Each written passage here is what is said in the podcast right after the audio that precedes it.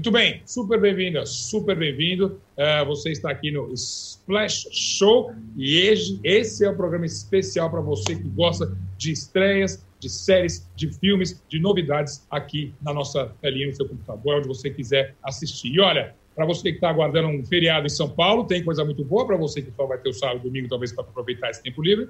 Capricha também, porque a gente vai falar de Viva Negra, e finalmente chega às grandes telas. Mas nas séries também tem esse reboot de Gossip Girl. Eu mesmo estou assistindo uma chamada Young Royals, é sensacional. Vamos falar também de Fear Street parte 2 e muitos outros assuntos nesse mundo da imagem, das séries, dos filmes e das coisas que nos divertem por aqui. Abrindo então o nosso programa de hoje, mas antes eu só queria lembrar que se você quiser falar com a gente aqui, vai no arroba splash underline wall. Estamos esperando o teu recado, estamos esperando o teu comentário, estamos esperando a sua sugestão. Manda para a gente. E agora sim eu convoco, então, Roberto Sadowski. Bem-vindo mais uma vez e desta vez definitiva para falar sobre a viúva é, negra. Eu estou brincando que a gente falou tanto sobre ela que a expectativa realmente está muito grande. Eu tenho medo da gente até ir ao cinema finalmente esse fim de semana e se decepcionar. Não tem chance, né? Tudo bom, Zeca?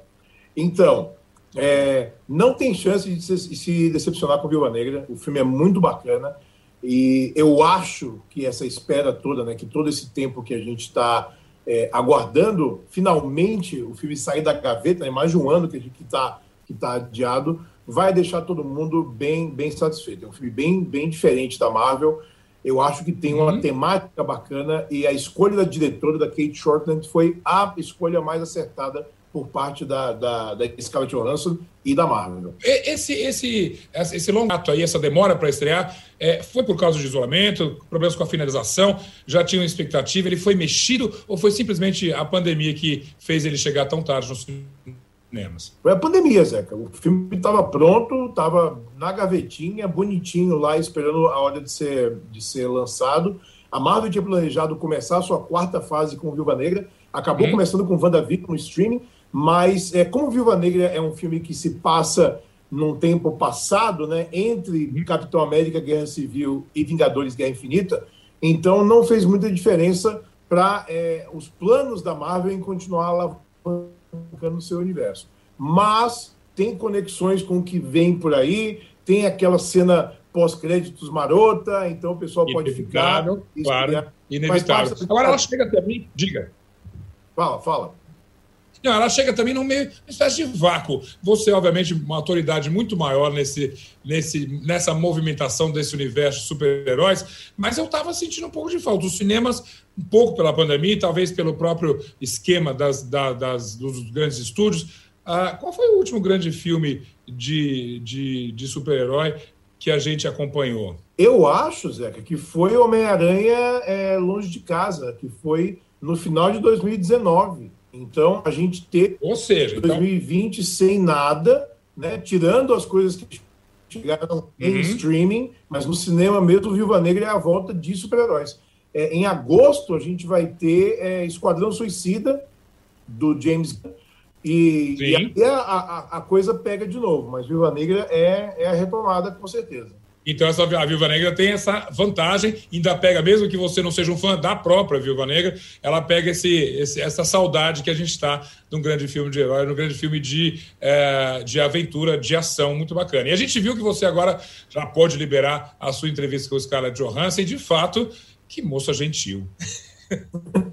tá lá, né? Ela tá, ela engraçado que a, quando a gente edita a, a, a entrevista, a gente tira o comecinho, né? Ela estava acabando de comer quando começou a falar comigo, então ela começou meio que limpando a boca, assim. Eu já tinha conversado com algumas vezes antes, é, na época de Homem de Ferro 2, isso mais de 10 anos atrás, depois do primeiro Vingadores. O, o, papo com a Scarlett Johansson e com, e com a Florence Pugh foi bem, bem tranquilo, não teve interrupções. É, às vezes, você sabe, né, Zeca, como é que funciona essas entrevistas. Às vezes a gente tem muito tempo e às vezes a gente corre loucamente. Então a entrevista com elas foi super rápida também. É, eu fiz meio que duas perguntas para cada uma só, mas é, é, é, é, o jeito que a coisa funciona. Às vezes a gente tem meia hora de papo, às vezes a gente tem cinco minutos de papo. É o famoso junket que eu sempre falo que a gente pode traduzir por pastelaria, que é o que a gente faz, essa entrevista em sequência ali. Mas enfim, bom saber que agora a gente pode ver no cinema. Aliás, um filme que vale sim apenas ver no cinema. Ele vai estar disponível também no streaming? Ele está disponível também no Disney Plus, mas é aquele esquema. É, por enquanto, ele fica no Disney Plus com um, uma taxa extra, né? Que a gente paga aquele, aquele acesso premium Sim. que a Disney Plus tem. E aí eu acho que tem uma janela de um mês, 45 dias, para o filme estar tá liberado de vez é, na plataforma. É, são novos tempos, né? novas formas de, de, assistir filmes. Inclusive, é uma das coisas que eu converso com a Scarlett também. Muito bom. E é, a gente, claro que gosta de cinema e se quiser investir, se quiser perder uh, o receio no cinema, A Viúva Negra é certamente uma indicação tua. Ah, total, total. E, de novo, Marvel, fiquem até o final dos créditos, porque tem um cliffhanger também, né? Ah, tirando o nosso. Tem um cliffhanger legal para o que está por vir dentro do universo Marvel. Você falou cliffhanger, eu brinquei no começo, você pegou o gancho, eu devolvo para você, porque 10 anos atrás, ao fim de uma saga, tudo que a gente queria é que no final do último Harry Potter ah, tivesse ali continua, ou calma que eu tô de volta. Mas, infelizmente, já é um hiato de 10 anos da saga do Harry Potter. Passou rápido, a gente aqui viu muito esse. Eu já revi algumas vezes esses filmes nesse período todo. É, é, mais 10 anos, já? É isso mesmo, Sadowski? Sabe que a gente, quando a gente começa a pensar nas datas, a gente começa a ficar meio embolado, né? Eu lembro quando eu fui assistir o, o, o último Harry Potter no cinema, é, não, eu não estava nem aqui no Brasil, eu estava eu tava na, em San Diego, na Comic Con, cobrindo a, a Comic Con no dia que Sim. estreou lá. Então eu fui ao cinema ver lá. E a gente sempre pensou, é claro que é um produto que dá muita grana, então o estúdio vai dar um jeito de continuar. E dez anos depois teve aquele spin-off do Animais Fantásticos, que eu acho péssimo. Mas uhum. a saga principal Harry Potter teve um fim, né? Teve a continuação, muito entre aspas, no teatro, né, a, a, a, peça lá, o, o, a Criança Amaldiçoada, The Cursed Child, mas uhum. no cinema acabou, acabou, foi o fim. E eu acho legal, porque a história teve um começo, um meio e um fim, foi uma saga completa, não ficou nenhuma ponta solta. Então, talvez continuar do ponto onde parou seria aquela coisa, é, vamos, vamos botar mais dinheiro em caixa aqui. Então, achei legal. Exato.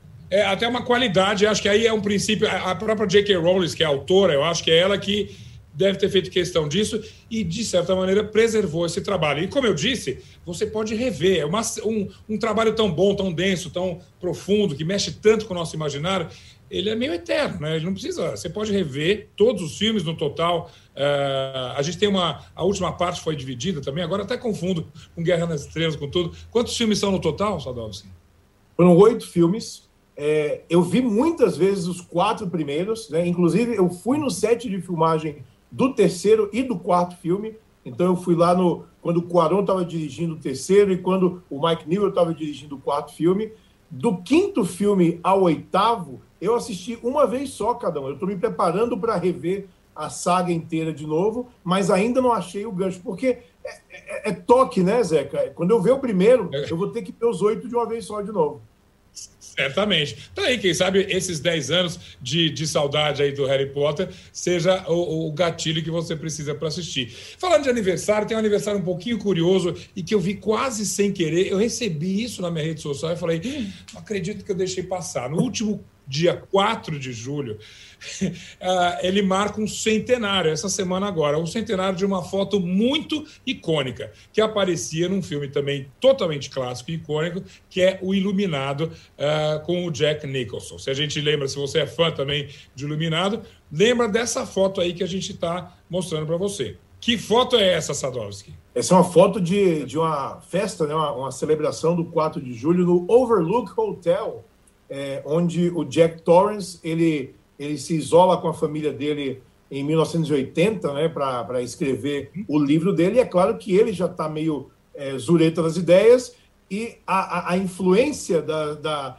da, da, entidade do mal que habita o Overlook acaba por ferrar de vez a cabeça do Jack Torrance. Essa foto do final deixa todo mundo intrigado até hoje, né? Porque ele aparece numa festa em 1921 então a gente fica, ué, o, do, o que, aconteceu aqui? Até onde se, se estende a influência do Overlook? Então eu acho que é uma, é um, foi uma lembrança bacana a gente pensar que 100 anos atrás Jack Torrance estava numa festa no Overlook. Até porque nunca é demais lembrar do grande é, diretor que está por trás disso. E a gente sabe que. Eu lembro de ver o. o, o é Cobra que eu estou falando, é claro. Mas eu lembro de ver, antes de tudo, o trailer de Iluminado. Eu acho que eu nunca vi, até hoje, décadas depois, eu nunca vi nada tão bom quanto um trailer que era simplesmente uma porta de elevador, a, o, o, o marcador de andar ali, e quando abria a porta do elevador, era um mar de sangue, uma coisa absurda.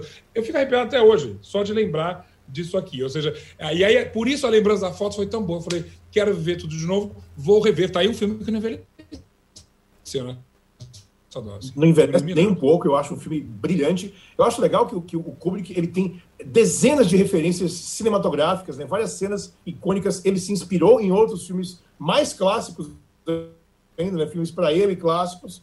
E ele conseguiu é, é, misturar tudo né, nessa adaptação de Stephen King, que por sinal não gostou do filme na época. Stephen King ele achou péssimo porque mudou completamente coisas do livro dele e tal. Mas assim, o Kubrick jamais ia pegar uma adaptação e simplesmente traduzir o que estava ali. Ele deu a visão dele para aquela história. É, o próprio King já devia estar contando com isso. E uma coisa é uma adaptação e outra coisa é uma reinvenção de um mestre, que é o que o Kubrick fez, que é muito bacana. Só para a gente encerrar, aqui você falou há pouco é, sobre o Harry Potter, quando você comentou que, que perfeito, que é uma história que se fecha. Agora, eu vi com muita surpresa também o anúncio do cancelamento do, né, de uma segunda temporada de uma série que eu estava gostando bastante, eu gostei quando assisti inteiro, que é o Lovecraft Country. Lovecraft, Lovecraft Country, que é enrola a língua para começar, mas era uma série bem produzida, até atual, quando eu falo de. Aliás, apesar de não passar nos tempos de hoje, era uma coisa atual no tempo, em termos da, do assunto, da questão racial e toda, e aí e ela é cancelada. É, a gente lamenta isso, né? Eu, eu acho curioso, porque tem muitas séries que começam num gás muito grande às vezes ela é bem aclamada pela crítica, outras não. Eu, lembro do Legado de Júpiter também, da Netflix, que teve uma temporada, Sim. tem lá um gancho e não vai mais rolar. E isso acontece com uma certa frequência hoje em dia. Porque existe, existe uma, uma, uma preocupação com o pessoal que investe nessas séries em ter uma abrangência público fã que vai, que vai gostar. Porque essa série, principalmente no streaming, é, elas são produzidas 100% pelos estúdios, né, ou pela Netflix, ou pela HBO, ou pela Amazon, e elas não têm aquele mercado secundário, ou seja, é, eles não são vendidos para o mercado internacional, Sim. porque eles pertencem uma empresa, eles não têm mais aquela grana que entrava com a venda em mídia física, né, o DVD, é, o Blu-ray, então ela tem que se pagar de imediato numa primeira temporada. É muito arriscado o, o estúdio colocar uma segunda temporada de uma série que foi ok, mas que não foi muito além daquela bolha dos fãs. Então, a gente lamenta muito quando, quando isso acontece, mas assim, né? Quem manda é o dinheiro ainda, infelizmente. Exatamente. E, é, e, nessa lista tem um monte, você lembrou de uma. Eu me lembro também de Sense8, que era uma série também ultra sofisticada, interessantíssima, dos irmãos Wachowski, aquela coisa maluco ali, e também foi cancelada. Eu arrisco dizer que, obviamente, você disse que quem manda é quem tem dinheiro, essas séries são caras. Lovecraft Country era uma série muito cara também, que é só aqueles efeitos especiais, certamente encarecia muito essa produção, né? Era uma série cara, é, e é uma série que vai falar, obviamente, para um público muito específico de terror, de fãs do Lovecraft, é, é, que eu, eu, achei a série excelente também, mas infelizmente Isso. ela não, não teve uma comunicação fora dessa bolha. E, a, e essas séries, por, pela, pela ausência de um mercado secundário para poder continuar fazendo a roda girar, é, elas uhum. precisam dar muito certo na, na, na, disparada.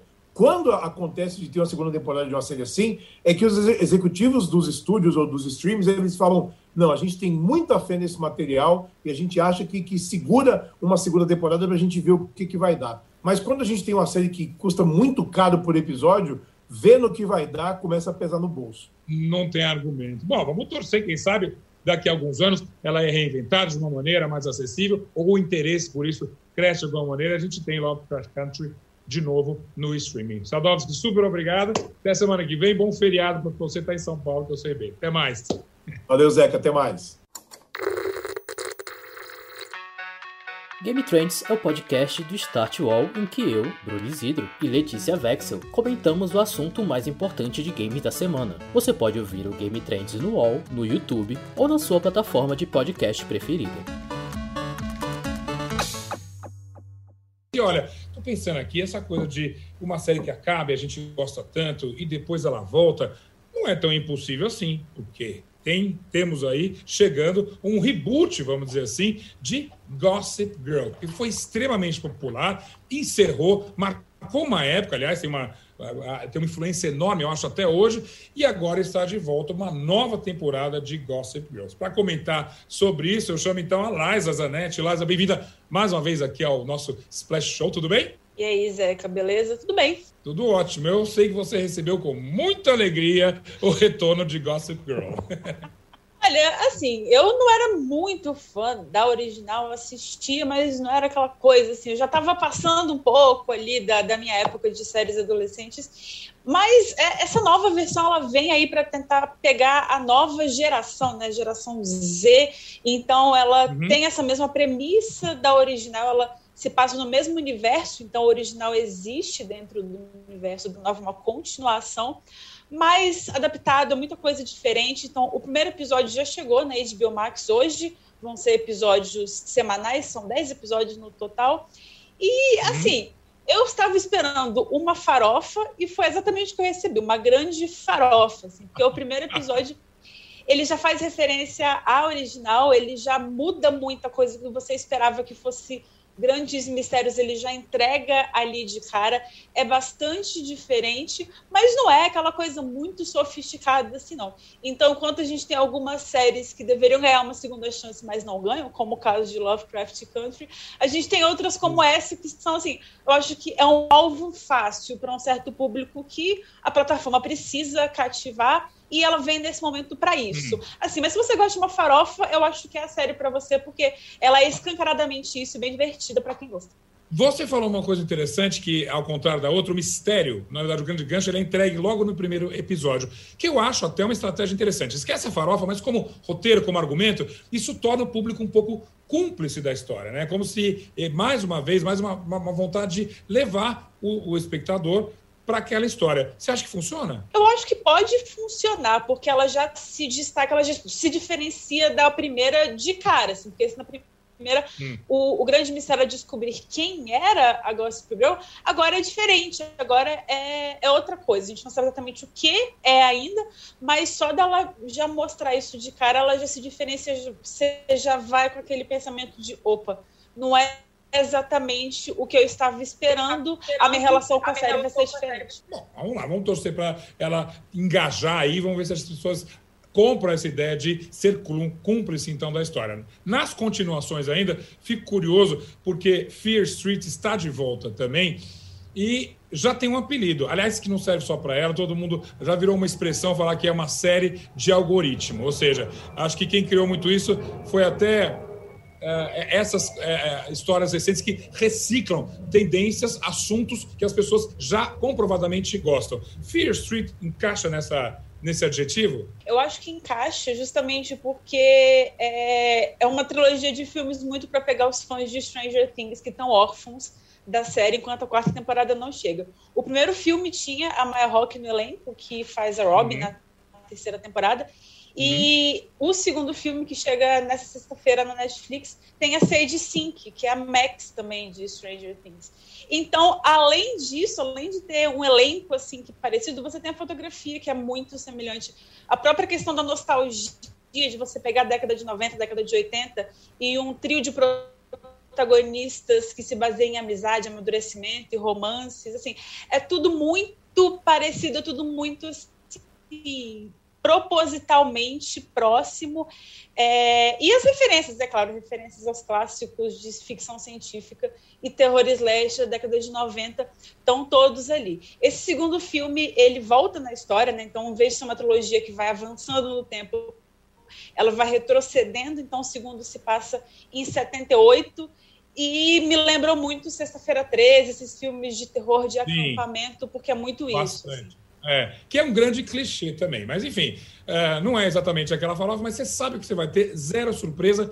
Uh, se você está assistindo ele na inércia, mal não faz. Né? É, exatamente. Assim, no momento que o mundo já traz tantas surpresas, tantas reviravoltas pra gente a todo momento. Você vai já sabendo o que, que você vai. Já esperando o que, que você vai receber, sem grandes surpresas, mas é pra passar uma sexta-feira. Agora eu vou te contar uma coisa. Por falar em surpresas, na semana passada, ah, falando da chegada da HBO Max aqui, tanto um monte de coisa boa, muita, muita série, eh, filmes especiais, produções especiais, me deixou curioso, mas o teu entusiasmo ao falar de The Flight Attendant me contagiou. Liza. Eu só, eu só consegui assistir dois, e é o seguinte, é que a minha semana foi maluca, mas eu teria cancelado eventos para assistir o resto. What the hell is that? O que está acontecendo? não é completamente insana, assim, ela Sim. começa com uma coisa e ela vai se transformando em outra, assim, quando você vê as cenas de diálogo da protagonista com o outro rapaz, não vou ficar contando muita coisa aqui para não dar spoiler para quem está assistindo a gente, mas é assim, ela é uma grande caixinha de surpresas, uma série muito insana, e acho que é uma bela surpresa desde Biomax, né? É, justamente, mas eu acho. Existe um público para isso, eu e você gostamos, a gente sabe. Mas essa surpresa, às vezes, eu acho que vão espantar um público mais acostumado, talvez, com uma história que ele já conhece tudo. Por outro lado, eu acho que tem sempre gente que pode ser cutucada ali na curiosidade, né? Eu acho que sim, porque por mais que seja uma série que acontece muita coisa ao mesmo tempo, você consegue acompanhar o que está acontecendo. Não é aquela coisa que você vê e não entende nada. O que você não entende é porque, de fato, não é para entender porque está se acumulando ali uma grande amareado de histórias. Mas não é aquela série que você vê e fala, isso aqui é para quem sei lá, precisa não. ter um mestrado em metafísica para entender, sabe? ela é super irônica, e ela pega esses clichês de Rudanit e reverte tudo e dá uma zoeira com isso. Então, eu acho que ela tem um público, sim, principalmente porque é, ela não se leva a sério. Muito bom, né? Esse público aqui já garantiu você também. E vamos, acho que a gente ainda vai voltar a falar de Flight Attendant. Ah, quando terminar tudo, eu quero saber também, a gente faz um, um balanço disso aí. Liza, super obrigado mais uma vez por estar aqui no Splash Roll com a gente. Até semana que vem.